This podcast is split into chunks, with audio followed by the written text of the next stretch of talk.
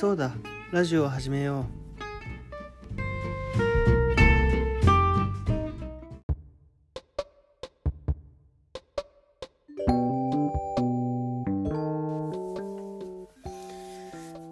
ハロー学校です。第えっ、と35回。ぶっちゃけまだタイトル決めてません。うん。起きたら撮ろうでね今起きた時間が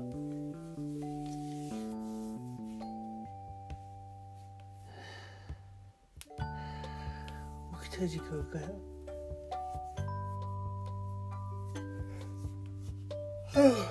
うん。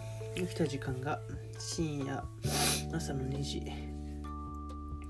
ああもう生活が乱れまくってる。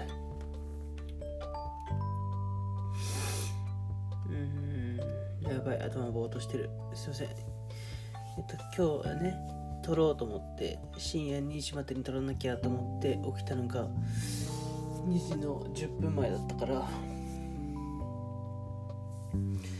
今が急に撮って起きてやべえ撮らなきゃと思って撮ってて何もお題も決めてません。お題を決めなきゃお題。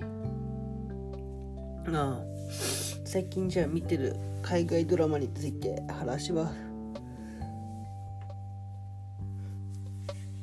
う。んはい。最近見てる海外ドラマ。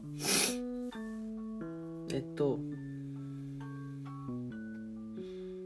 えっと今メンタリストっていうなんて言うんだろう刑事ドラマっていうかな。なんて言うんだろうな。相手の心が読める、まあ、メンタリストっていう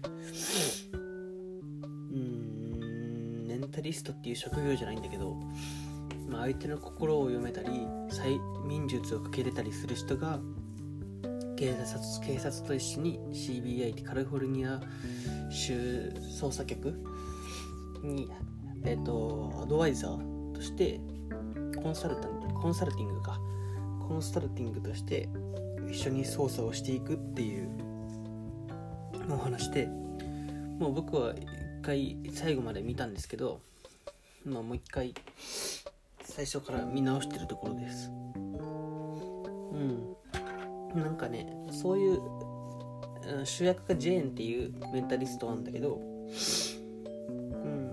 めちゃくちゃ話の内容とか設定が大好きでそういう話が見たいんだけど他にないからしょうがなく2回目を見るみたいな。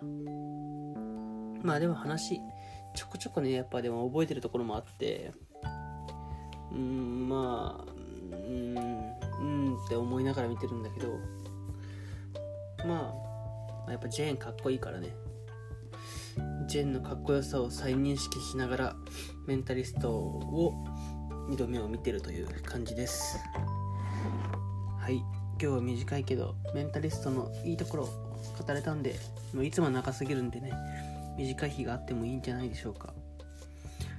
メンタリスト多分 Amazon プライムとか Hulu とか Netflix とか結構何でも入ってる有名作品なんでまあ見てみてほしいです。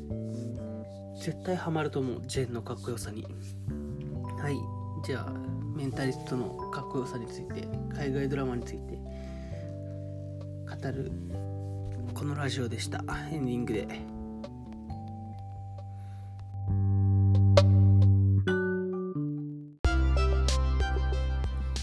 はい第35回「そうだ海外ドラマを見よう」のエンディングです。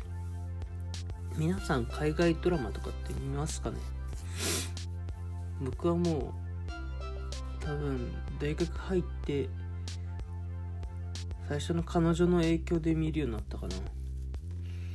うんなんかそういうのありますよね。付き合って影響されてみたいな。うん。